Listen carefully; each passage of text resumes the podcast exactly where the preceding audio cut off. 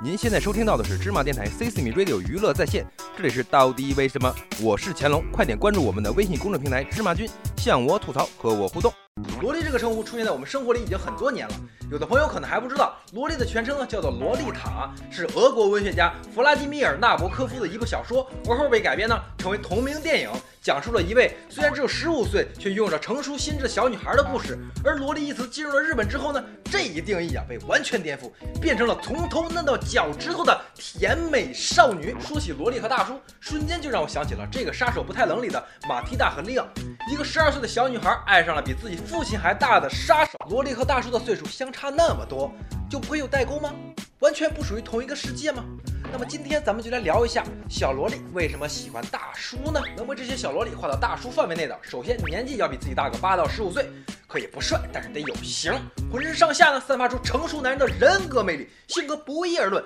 对某些事物呢得有自己的独到见解，偶尔呢还会透露出顽童般的可爱。会在萝莉们孤单无助的时候给予指引和陪伴，带来温暖和安全感。这类人是萝莉们下手的主要对象。萝莉之所以会对大叔们有好感，主要原因呢是受一些韩国偶像剧的影响。在亚洲的时尚之都，也就是韩国和日本，有些追求时尚和新鲜感刺激的萝莉们，看了那些脑残剧之后，当然会幻想自己就是剧中的女主角，一定会找一个大叔谈一场惊天动地的恋爱。如果你没有和大叔谈过恋爱，都不好意思说自己是个小萝莉。有很多萝莉会对英雄式的人物有着崇拜。的精神就和追星差不多，他们认为呢，大叔在自己的生活里简直就是无所不知、无所不能，能帮他们解决自己困惑已久的一切问题。这种像超人一样的老男人，让萝莉们简直是无法自拔。殊不知，根本不是因为大叔懂得太多，而是因为这些小萝莉们知道的太少。还有很大一部分是由于早恋所带来的取向问题，并不是因为喜欢，而是因为需要。在对爱情还是在懵懂的时候，就遭受到了失恋的打击，这是在那个年纪所不能承受的。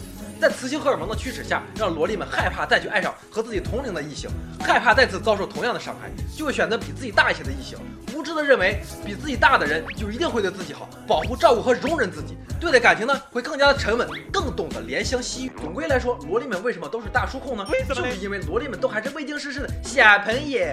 无论心理还是大脑都还没有发育健全，对待事物的认知态度非常的差，盲目的去崇拜。而萝莉们的天真可爱，让大叔们真的是找到了年轻时恋爱感觉这就是促成了两者的结合，那结局能走到一起的也是寥寥无几。我是钱老师，这并不是结束。如果你有什么奇葩的问题，欢迎关注我们的微信公众平台芝麻君，回复到底为什么向我吐槽和我互动。